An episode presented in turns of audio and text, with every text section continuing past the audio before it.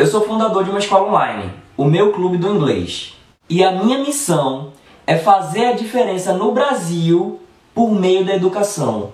Numa comunidade onde as pessoas possam aprender de forma simples e divertida, enquanto constroem laços com outras pessoas, numa relação produtiva para que juntos a gente possa mudar esse país. Hoje, o meu clube do inglês é o resultado de mais de 10 anos ensinando inglês de forma inovadora e busca aplicar de forma progressiva, além da experiência nacional e internacional no idioma, com brasileiros e pessoas do exterior. Saiba que apesar de eu ter ensinado alunos que hoje são excelentes professores de inglês e ajudar pessoas que já estão no exterior e precisam se comunicar em inglês no dia a dia, nem sempre foi assim.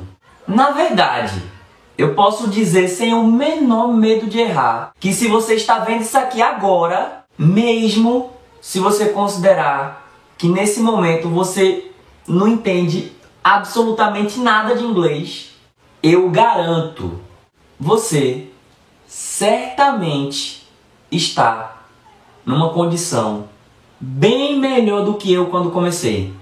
Digo mesmo, é verdade. Pode ser que agora você esteja pensando, mas Cleidson, eu passei a vida inteira estudando em escola pública, sem condições. Quando tinha professor, eles não eram bem preparados, só iam para tapar buraco. Pois eu também estudei a vida inteira em escola pública. E no ensino médio, eu cansei de ver a minha escola nas televisões e nos jornais, sendo denunciada por falta de recurso, por mau uso dos recursos. Para você ter uma ideia, se algum aluno de lá perguntasse pela merenda, ouvia uma risada do diretor na época. É sério, isso acontecia. Pode ser que você pense, mas eu não tenho dinheiro nenhum sobrando. Ou pior, eu estou desempregado e eu não sei nem como é que minhas contas ainda estão sendo pagas se é que estão. Pois saiba que nessa mesma escola que eu estudava, muitas vezes, para a professora não reclamar de novo que eu não estava copiando, eu pedi emprestada a um colega meu, Márcio Messias, a carga, a carga de uma daquelas canetas de três cores. Inclusive, um dos momentos que eu tive mais vergonha foi quando eu ganhei uma dessas canetinhas baratinhas e sem querer uma colega minha que estava fazendo trabalho comigo levou essa caneta para casa. E depois eu tive que ir na casa dela buscar essa caneta. Totalmente sem graça. Até hoje eu me lembro da expressão no rosto dela pela questão que eu estava fazendo por causa de uma simples caneta. Aí você pode pensar, ok Cleidson, já entendi que você não tinha nem dinheiro nem recursos para ter uma boa educação. Mas você devia ser um daqueles gênios raros que nem precisava estudar e só tirava 10 em tudo, que pegava tudo no ar. Olha, você não faz ideia de como eu queria que isso fosse verdade. Para ser sincero, eu realmente gostava de estudar e eu sabia tanto a importância que isso tinha para mim que eu varei muitas e muitas e muitas e muitas noites estudando, tomando tomando café adoidado enquanto o pessoal lá de casa estava dormindo. E eu nem de longe era o que tirava as melhores notas. Apesar do meu interesse genuíno em querer aprender, eu tinha uma dificuldade muito, muito, muito grande de me concentrar naquilo que estava sendo passado na sala de aula. Sem contar as vezes que eu tinha que encarar minha mãe totalmente decepcionada quando ela resolvia olhar meus cadernos e dificilmente tinha alguma anotação completa. Porque para mim era quase impossível prestar atenção na aula, ter tudo anotado e, e ainda assim não me distrair com, com o que acontecia nesse meio tempo. Para mim era muita coisa para fazer ao mesmo tempo. Eu cresci acostumado a achar que tinha alguma coisa errada comigo. Me acostumei a ser chamado de demente, alienado e muita coisa pior que não cabe aqui, mas que sempre doeu muito. E é claro que eu acreditava. Até hoje eu não me considero muito normal, sabe? Mas eu não tinha nada, nada que me fizesse ser confiante em nada. Quer dizer, eu ainda gostava de desenhar, sabe? Gostava muito de arte, de comunicação, de cultura, essas coisas, mas isso meio que parecia mais uma distração do que eu tinha que fazer do que se mostrar alguma coisa útil. Fora que por alguma razão, alguma razão que eu até hoje não faço a menor ideia qual é, apesar de eu fazer um esforço monstruoso, descomunal, um esforço assim muito, muito, muito grande para ser aceito pelos meus colegas, pelas pessoas ao meu redor, coisa que hoje eu não teria feito do mesmo jeito. Acredite, eu nunca cheguei a cometer nenhum crime, nem nem nada não, sabe? Mas eu eu eu fiz muita coisa para me sentir aceito, muito. Eu forçava demais a barra, sabe? E mesmo assim, eu passava todos os dias por agressão física e psicológica. Eu era humilhado dentro e fora de sala de aula por outros alunos e até pessoas que eu nem conhecia iam me pegar na saída da escola. E muitas vezes eu chegava em casa escondendo escondendo as marcas da surra que eu levava na rua. E o pessoal lá de casa, apesar de querer meu bem, não admitia quando eu chegava apanhado da rua. Além de todo o trabalho que eu dava com a minha demência, as noites que eu passava acordado. E muitas outras coisas que eu não, não vou me aprofundar. Eu só achava que tinha alguma coisa errada comigo. Eu não fazia nada certo, não fazia nada direito. Eu achava que não me encaixava em lugar nenhum.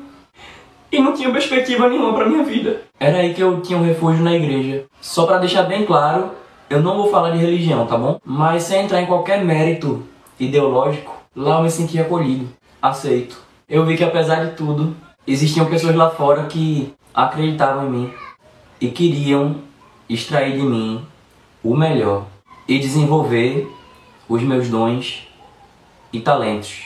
Enfim, as pessoas da minha família que sempre fizeram tudo por mim, tudo, tudo, tudo que podiam. As pessoas na escola que realmente estavam comigo e essas pessoas na igreja que me ajudaram a ter fé. Foi graças a essas pessoas que eu não desisti de ver de mim mesmo. Minha mãe fazia tudo que ela podia, meu pai, minha avó, meus tios.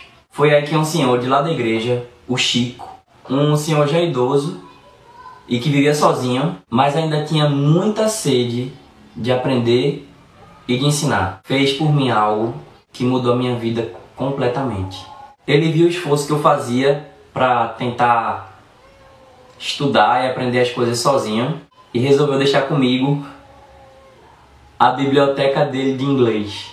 E veja bem que na época eu não podia nem sonhar em ter um computador, nem um velhinho que fosse. Não tinha internet nem que fosse 3G, não tinha smartphone, enfim. Coisas que você provavelmente vê como parte do seu dia a dia, pra mim, era coisa totalmente fora de cogitação. Mas tudo aquilo estava prestes a mudar com a atitude de Chico. Que é claro, eu não aceitei. Aquilo era praticamente tudo que ele tinha. E fora a igreja, era isso que ele se dedicava. Estudar inglês. Como que eu ia tirar isso dele? Mas ele me convenceu de que já tinha feito muito bom uso daquilo. E agora eu também podia fazer. E assim como ele estava fazendo por mim, ele gostaria que eu fizesse isso por outras pessoas, que eu passasse isso adiante. E após muita recusa, de insistir muito, eu vi que ele realmente queria isso e eu aceitei. E eu mergulhei em cada página. Ouvi as fitas cassete que acompanhavam cada fascículo até que as fitas enrolassem no toca-fitas. E após muitas noites em claro, como as que eu estou levando para preparar isso aqui, e a falta de condições ideais de estudo, eu ajudei Rafael, uma garota lá da igreja, a se comunicar com os norte-americanos. Depois disso, ela chegou pra mim e perguntou qual era o curso de inglês que eu tinha feito. E eu expliquei pra ela que eu estudava sozinho, tentava praticar aí, né, assim, como dava, né? E que o meu material basicamente se resumia aos livros que Chico tinha me dado. E cerca de uma semana depois, eu fui convidado para trabalhar no Britannic, uma das melhores e mais respeitadas redes de ensino aqui do Recife. Eu ia trabalhar lá em troca de uma bolsa de estudos. Depois desse convite foi que eu me lembrei que Rafael trabalhava lá e foi ela que tinha me indicado para uma das vagas aí de monitor. Lá eu fui chamado para trabalhar diretamente com o presidente da rede, Paul Ashton, no escritório dele, e fui treinado pelo próprio com a ajuda de Patrícia e Gleice, além dos filhos dele e a esposa, a família toda trabalhava na, na empresa, além de Ana Valéria, que era coordenadora na época, que acreditava que eu tinha vocação para ser um bom professor. Eu fiz os melhores treinamentos para professor de língua estrangeira e tive o maior apoio do professor Justin, que era uma das maiores estrelas de lá. Assim como uma pitadinha que eu dava de teatro e dança, que eram coisas que eu gostava de fazer paralelamente, eu comecei oficialmente a minha carreira como professor de língua estrangeira.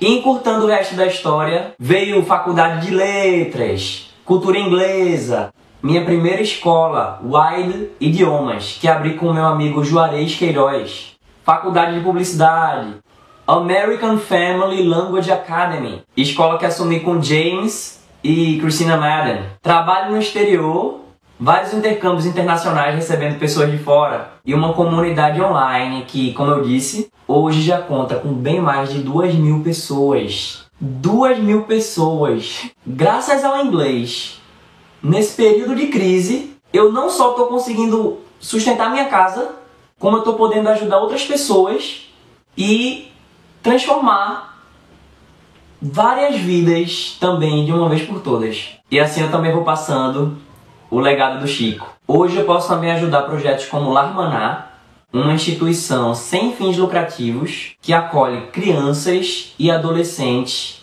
em situação de vulnerabilidade social, uma instituição que eu pude ajudar a construir também com a ajuda internacional e é para onde é destinada parte da receita que a gente recebe através do meu clube do inglês. E a gente sabe que ainda tem muito, muito, muito, muito mais a ser feito. Ainda muito mais barreiras para ultrapassar. Mas a gente também sabe que esse é só o começo desse novo conceito de educação. Sem paredes, sem teto, sem limite. É graças a esses recursos que eu não tive quando comecei, mas que se você está podendo me ouvir agora, nesse exato momento, é porque eles estão ao seu alcance. Acredite, com um smartphone e acesso à internet, você tem muito, muito mais do que eu jamais sonhei que podia ter quando eu comecei essa minha jornada.